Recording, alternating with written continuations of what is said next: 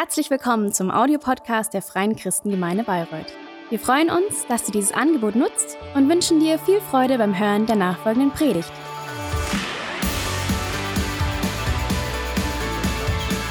Yeah, happy to tell you that we start with a new preaching series today, uh, which we called Das neue The. New Normal. The New Normal. And- einige sagen schon, oh, bloß nicht irgendwie. So das I feel like some of you say, oh no, not again. negativ, weil das hat man jetzt immer wieder so Um, we hear that so often this time, the new normal, the new normality. Aber ich glaube schon, Um, but I believe that the new- das, was normal ist, etwas or what is uns immer wieder the thing that is normal is something that um, we have to deal with. And normal is what we are used to. uh, what we think is natural for us. And even if you belong to the people who like adventure and variety and changes, I think all of us need a certain normality in, in their lives. And I don't know how you are. Maybe you think you're very special and very unnormal, but still, I think sometimes I feel I'm really, really normal. And the last month, many things were not normal in this sense. Um, and they were not like we were like we were used to. Um, and we hope that we could quickly go back to this old normality. But I think slowly we realize um, that that there will be a new normality and it will not be the same like the old normality. And that does something in us.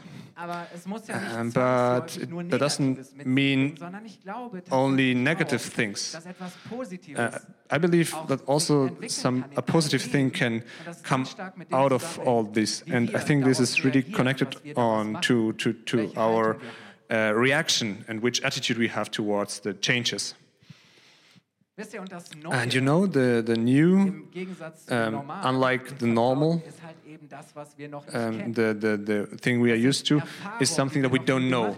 The new is uh, are experiences that we don't didn't didn't do yet. We don't know how to deal with that. Maybe it's new places, uh, new circumstances that um, and that we don't know how to deal with. Everything is new. Everything is different.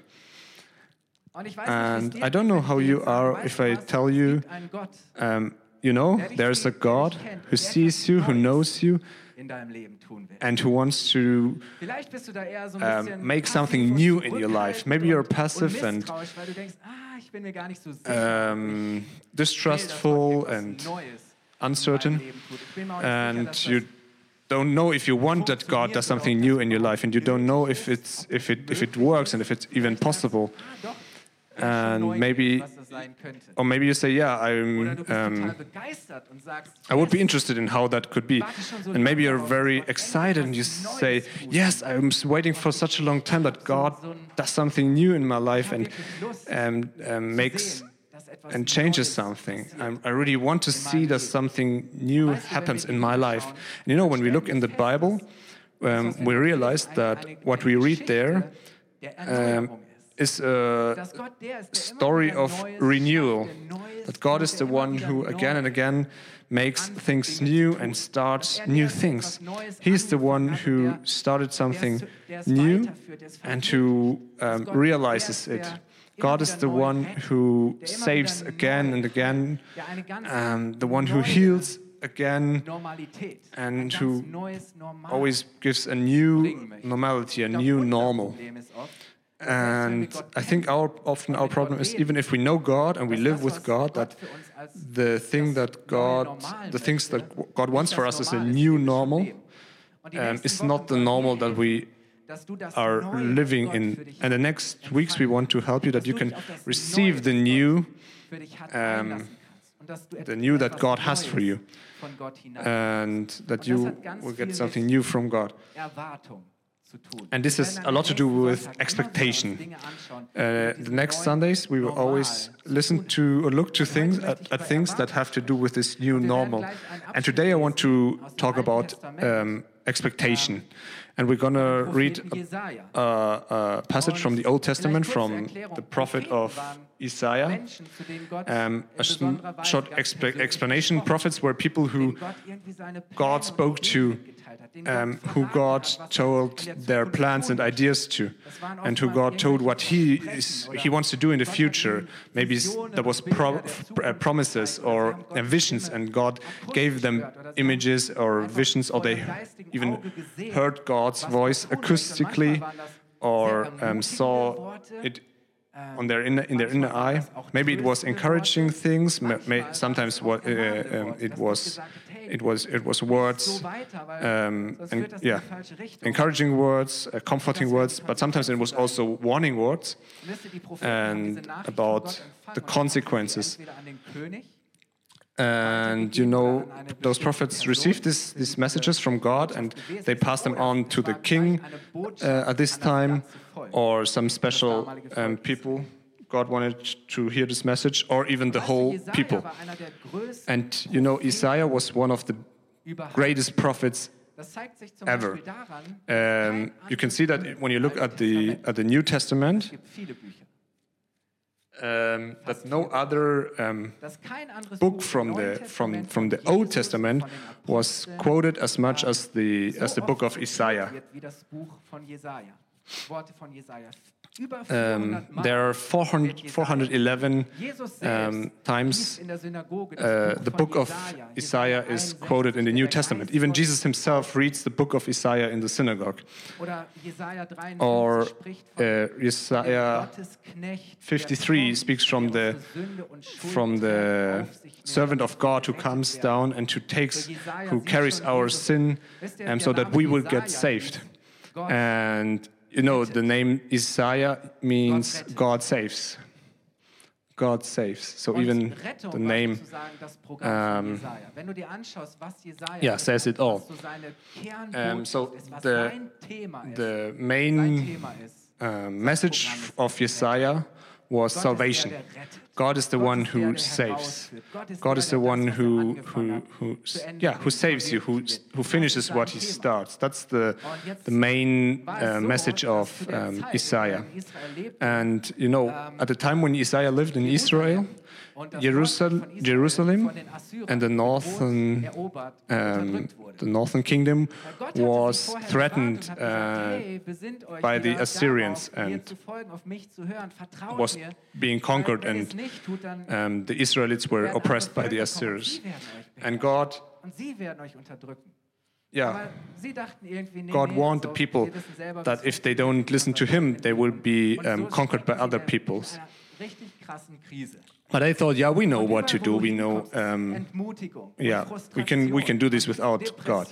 And they had a huge crisis, and everywhere you were, there was despair. There was um, um, um, there was no hope. There was an atm- atmosphere of disappointment. And they asked, where is this God? Where is does this God that saved our ancestors? Does? God still see us? Can? God forgive us? Can God save us? That was the questions um, at that time. And right in that time came a, uh, came a word from God through Isaiah, and we want to read that uh, that word from Isaiah stellt Gott sich 43, noch mal vor verse 15. wer er ist. In the beginning, God uh, introduces Himself and says who He is, and we can ask, is that necessary? But He says, I am the Lord, your Holy One. Das Besondere für euch. That means I'm the special one for you. I'm the one who Grund dafür, dass es makes a difference. I'm the reason that you even exist. Your Holy One, the Creator of. Israel, your King. Thus saith the Lord. Und jetzt erinnert sie And now he reminds them of how he damals aus der led the people of Israel out of the slavery of Egypt und herausgeführt hat. um, uh, before. And he says, Ich bin der Herr, der einen Weg im Meer bahnt. um, Thus says the Lord, which makes a way in the sea Und vor ihnen auf einmal ist das and a path in the mighty waters. So you know the Israelites just escaped Egypt, and suddenly there was a, a sea, and it was in their way. And behind them there was the Pharaoh with the, with his with his mighty uh, army, and it was back then the most powerful army in the world. And yeah, how would you feel if in front of you there's the sea and you cannot go on, and behind you there's the the most powerful army at that time chasing you, and they no, didn't know how to how to go on, and Jesus just separated the sea in front of them and made that, made a way through the sea. And then it says, um, which makes a way in the sea and a path in the mighty waters, which brings forth the chariot and horse, the army and the power. They shall lie down together, they shall not rise. That means God um, um, saved the Israelites from, from the enemies. He um, defeated the enemy. And now he says, um, Remember not the former things, neither consider the things of old. Behold, I will do a new thing. Now it shall spring forth. Shall you, shall you know it? Shall you not know it? I will even make a way in again. I will even make a way in the wilderness and rivers in the desert.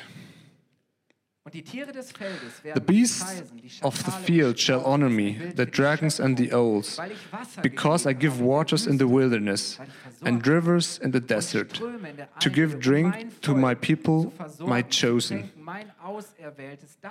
This people have I formed for myself, they shall shew forth my praise. Wow. You know, when you read that, um, you realize that uh, something is weird or contradictory. That first God reminds them of, of how He saved their ancestors from the Egyptians and He and He saved them from the slavery and led them out of Egypt. And then in the next sentence He said, "But forget those things. Forget. Don't remember the former things."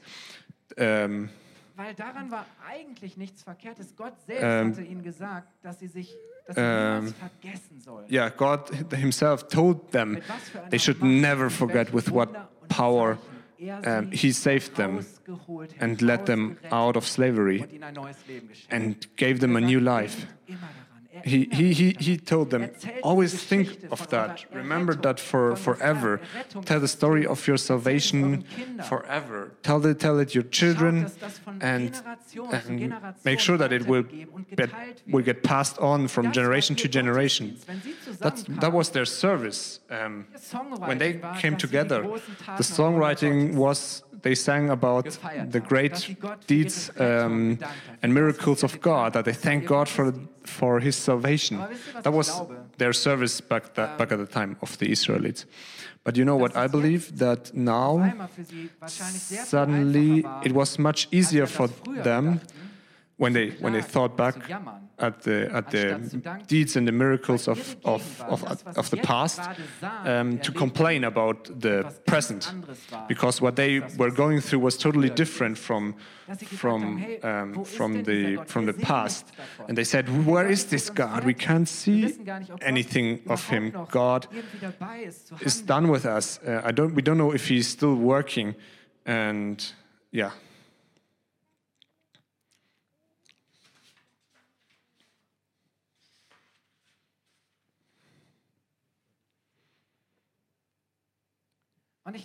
And genau das auch uns I believe that the same thing can happen to us schnell nur noch auf that often we schauen, was wir can vielleicht früher einmal only look at the good things of the past, how we used to experience God, what oh, God used to do in our life, and we think, ah, yeah, back then when I was in the service, and every Sunday God spoke to me, and so many things changed. My my whole life became totally new, and God yeah, gave me so many things. He helped me in my studies. He gave me success in my in my exams, and then I got the job that I prayed for.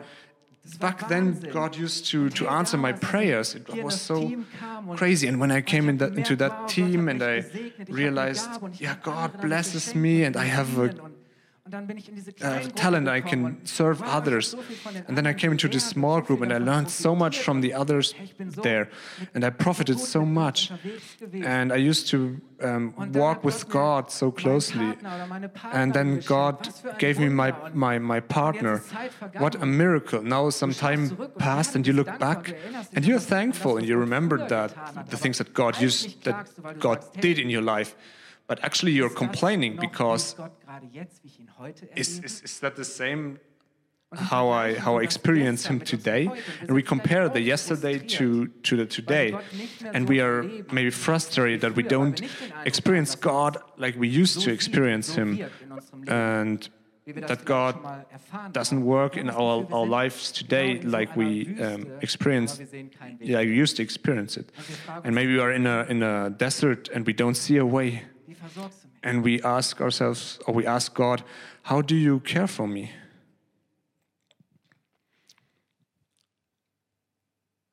Und wisst ihr, And you know.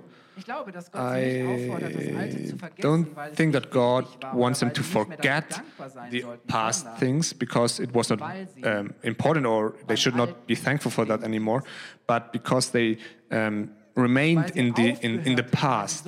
They stopped beschäftigt waren, was Gott früher they were so much nur noch von dieser Erinnerung, von dem lebten, thinking about what God used to do or what God did in the past that they didn't even that didn't they didn't look to the to the dass fu- Gott schon in, um, to the future anymore, that they couldn't see that God was already doing something new, immer noch da war, that God didn't stop to work, that God was still there and something new, that He wanted to do something new hatte, aber sie konnten es with them and He had a future for them, but they couldn't see it because they were always looking to, to the past.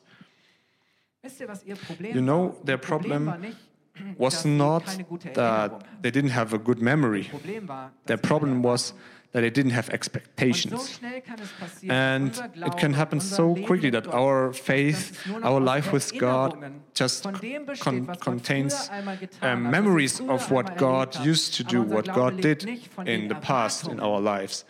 But our God, uh, our faith does not live from the hier und heute expectation und morgen in that God also Neues tun wird. do new, does new things now in the present and in the future. deswegen spricht der Herr Because God, because God is the same um, Wir lesen um, das nochmal. um, Vers 19. now. Siehe, And schau genau hin. um, if you look at verse 19, it says, Behold, I will do a new thing. Erkennst du es nicht? Siehst du es nicht? Don't you see it? Um, Ich will, Klammer auf, wieder. Behold, I will do a new thing. Now it shall spring forth. will wieder Sh- Ströme Shall you not know it? I will even make a way in the wilderness. And rivers in the desert. Weißt du, und das ist, was Gott sagt. And you know, that's what God uh, says. Eure Beziehung soll nicht nur Your relation shall not live only from the memories of the past, but von Erwartungen für die from the expectations to future. Um, Beziehung zu Gott and I ask you, if is your relationship to God more, dem, was Gott einmal getan um, hat, früher, damals, Does it more consist of the of the uh, memories of the past, what he nicht, was Gott did in the past, er or does it live from the expectations, Zu sagen, wow, not what God uh, already did, but what He still is gonna do in your life? hat, wie Gott And you say, I believe, just like God berührt hat, zu mir uh, touched me and did miracles, mich gerettet hat, uh, helped me, saved me, blessed me back then. He will also um, um, do all these things tomorrow. I don't only live from the memories of yesterday. But I also have um, expectations um, in tomorrow. Weißt du, jeder von uns hat, And you know, every one of us has Geschichte mit Gott. his story with ja, God. wichtig, And yeah, it's important not to forget what. God already did. Daran sollen wir denken. We should, we shall danken, aber Gott sagt, think about it and be thankful for that. But. God says, don't noch s- nicht remain there, don't remain in the past. I'm not done. Um, your story. Is, is, is still in progress. Geschichte ist hier noch in der Your, Entwicklung. Ich bin, um, story ich bin immer noch dabei, It's still developing, it's still, and, and I'm still working.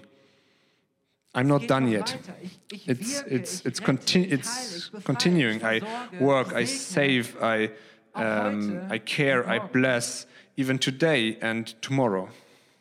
Und wisst ihr, And you know, verstehen, dass Gott If we understand, when you understand that God is not only the Lord of my story, but that God is also the Lord of his story. Of history, the history of this world. God is the Lord of creation.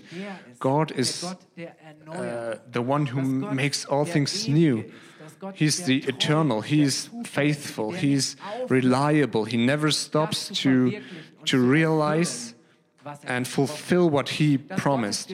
God's history mir aufhört und bei and God's story does not end with me, but I'm a part of his of the big history of his history. God writes history with us.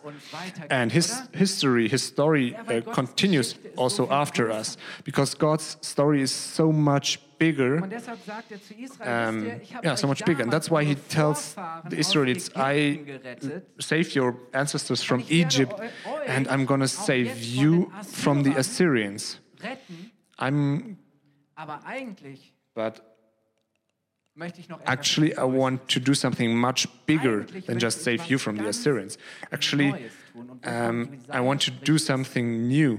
And what Isaiah talks about, or what God talks about there, is true eternal salvation. God says, I'm going to send my son das echte, das that he gives you true Wisst ihr, dass um, euch wahre und echte um, eternal er life, true salvation. He doesn't just save you from, Vor den, den from the um enemies around you, but from the biggest enemy, was euch trennt von ihm. um, the sin that, that separates you from, was es für euch from, from me, that, zurück zu eurem Vater the, the sin that makes it impossible for you to come back to your Father in heaven.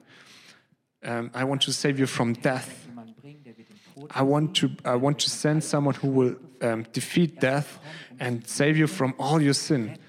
He's, he came to, to, to search and to save what got lost.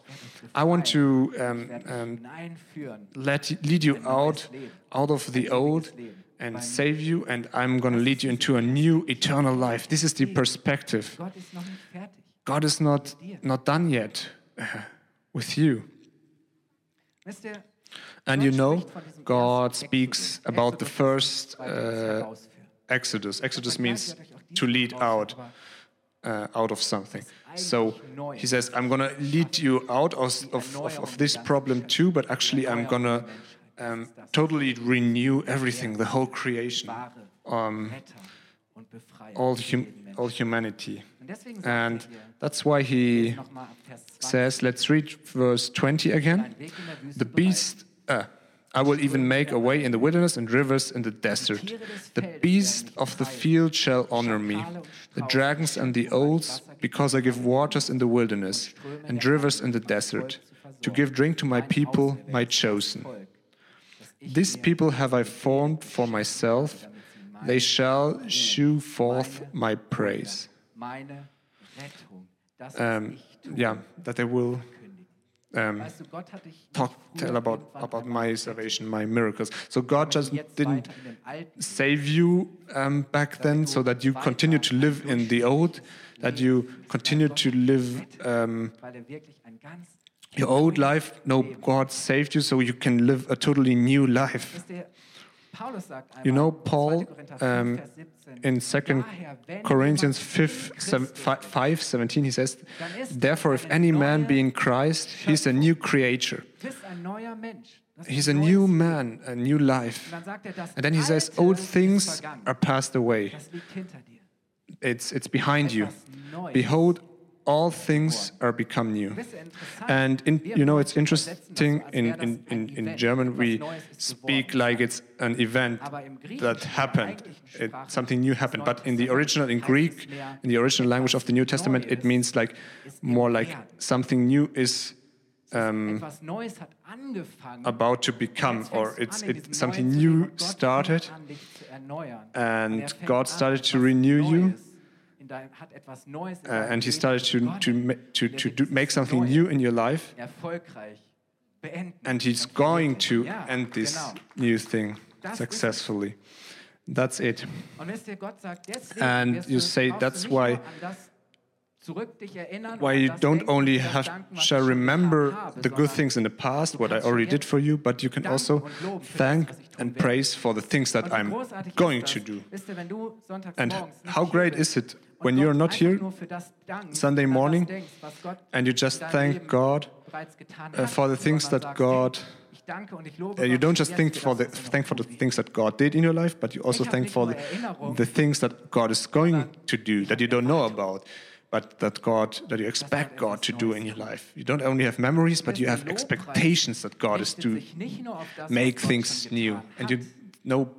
Um, worship is not only about things that God already did, but also about the things God is going to. It's not only memory, und Gott hat mich um, it's not only to remember, yeah, God hat mich gesegnet. did bless me, God did ist auch Erwartung zu um, Gott wird mich auch save me. God did miracles, but retten, wenn ich zum Chef it's also the expectation that God is going to dieser Person begegne. um, save me. He's going to expect me. He's going to save me tomorrow when I nehmen soll, diese when I have this um, challenge or that challenge. God's is going to um, bless me. Tomorrow going is has something new for me tomorrow. That's worship, not only the memory um, or remembering a God who did something back then in history, but a God who is still uh, working, who's still writing his history. Amen. You know, God didn't just do hat nicht nur miracles. gerettet. Es ist He didn't just save. hey, Gott ist dabei zu retten. He is Wisst ihr, und ich bin doing so begeistert, dass wir miracles. He is sechs Menschen taufen saving. And I'm so excited that we can baptize six people today uh, in spite of Gott ist doch nicht- Corona. Hört doch nicht auf, You know, God ähm, um, Geschichte im Leben von doesn't just stop to write his, his story in the lives of, Gott hört doch nicht of, of people. zu tun, sich God just doesn't stop to do new things to save just because there's a pandemic right now. Weil, weil Gott Um, because God wird verwirklichen, was er will realize what He hat. Gott ist started. der Herr der Schöpfung. God is the Er Lord of creation. He's writing His history. Und ich möchte dich einladen aufzustehen. And I want to invite you to, to stand up now. I want to close with this thought. Weißt du, Gott ist You know, God is not uh, a God of, of the old, of the sondern Gott ist past. ein Gott des Neuen. God is the God of the new, of the um, Weißt du, der future. Gott der Vergangenheit, And the God of past is also the God of Gott der Zukunft. the present and also the God of the future. Problem von Israel war, And the problem of Israel was kannten einen Gott der they knew a God of the past, nicht der Gott, but it was not. The God he, the, the, God they, they trusted in, and the God they believed in in the present. And they didn't have the expectation that this, this very same God is, is the God of their future. But I want to tell you, the God of your past is also the God, is the same as the God of your of your present and the God of your future. He was, he is, and he and, he- and he will be forever your waymaker in, in the desert. He will um, make things new in the middle of the desert, er and he will save you and lead you and, and lead you out of the desert. You know, God saved yesterday and God is saving today and God will save tomorrow. He cared for people yesterday, He cares people today, He cares for people tomorrow. God. Uh, Aber weißt du, healed yesterday, but you know He's the same. heilt auch heute God still heals today and God is going to heal uh, tomorrow. God built His church back then. Er auch God is building His church today, and God will build His church tomorrow. And we are part of His history. Und Gott tut all And God does all these things wieder neu. Es ist nichts um, again and again. There's nothing um, it's never complete. It's always a renewal. He's always making things new. And you know, the new is normal. And God wants us to to live in that new normal. Uh, uh, uh, more and more, so that His His kingdom come and His will be done. And that's why I want to encourage you today. Don't be the person that just lives from uh, that, whose whose faith just lives from the memory what God did in the past, but be a person der voller Erwartung who has a ist, für das, faith that is full of expectation in what in the things God is going to do. Und lass uns die Augen schließen. So let's close our eyes now. Wenn du heute Morgen And if you're here this morning and you say, um, "Hey, ja, ich möchte raus aus yes, I want to get out of this this old life," and I want to Ich möchte wirklich um, hinter mir lassen. leave, let that, leave it behind me. jetzt und heute ein neues And I want to start a new life now and today. dass, dass Gott I want- mir Zukunft und I believe that. God wants to give me hope and He wants to give me a Leben neu zu future. I want. I, I believe that He wants to er uh, make my life new. I want Him to make my life new. I want Him to er der Herr meines lead, lead me out of the old. I want Him to be the Lord of my life. I want to trust Him. I want to walk with Him, and I want to say that. I want to say, Lord, make my life new. ein Gebet sprechen und And du darfst Gott einladen, I want to um, Lebens zu sein. say a prayer, and you can pray that and invite God to be the Lord of your life and say yes to Him. I understood that um, He's not just something in the past, not only a Wenn du hier memory, but He is ja, ja, ich bin schon lange mit um, Gott unterwegs und ich hab Gott here today. And if you say, if you if you are here, Ich hab vieles you say, yeah, I, I, Gott schon alles in meinem I know that. I, I, I know God, and I've I can remember a lot of things that God did in my life. But if I'm to be honest, I'm. It's hard for me to um, believe in God and trust in God right now, and to believe that He's also the God of my future. And I also want to pray for you that you can go get back into this um, living in, in, in the new and believe that God is going to do something new in your life. And He's He is working right now in your life, but maybe you just don't see it. And I want to pray that God opens your eyes for that, and that the new things comes to be in your life. So let's close our eyes. If you're here today and you say, "I want this new life that uh. God gave me through Jesus uh, by, by, by dying for my sin and, and, and defeating death. And I want to, I want to believe that, and I want to. Then you can lift your hands now Ich werde gleich für dich beten. Wenn du hier bist und sagst, you're here möchte wieder neu glauben, and say, I want to believe again and dass Gott heute newly, and I want to expect God again for Him to Dann möchte ich dich do new things in my life. Then I also want to include you in this prayer, and you can open your hand before God. Father, I thank you for everyone who is here today. I thank you that you're the dass du der God of salvation. That you're the God with whom um, the new is normal, the one who gives true eternal life. I thank you that your grace is new every day. I thank you that it's again, new again and again and again. I thank you for everyone who, who took this decision in his heart and gave um, his answer to you that you that he wants you to be the Lord in, in, in, in, in, in his or her life. I thank you that you um, give them the yeah, you assure them that they are children of, of, of you and nothing ever can separate um, them from, from, from you. And I thank you that you are the God who finishes what He started and who makes everything new. I want to include everyone who is with uh, on the way with you already for a long time, and who, but who is in desert maybe for and, and, and don't see that you're there, that you're with them. And I pray for new um, faith, new trust, and new expectations in you. We want to be a church who, do, who doesn't just pray to a God of the past, who just does not just live tradition and is in nostalgia, remains in nostalgia, but who we want to be a church who, who prays you for the things that you are going to do in the future. And I thank you that you give us new life, that you saved us, and that your normal uh, becomes our normal. Thank you, God, that you saved us and blessed us. Amen. You are blessed.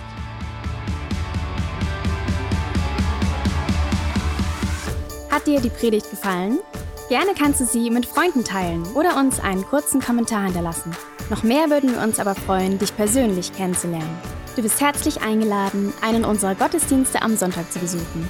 Alle Infos findest du unter www.fcg-bayreuth.de.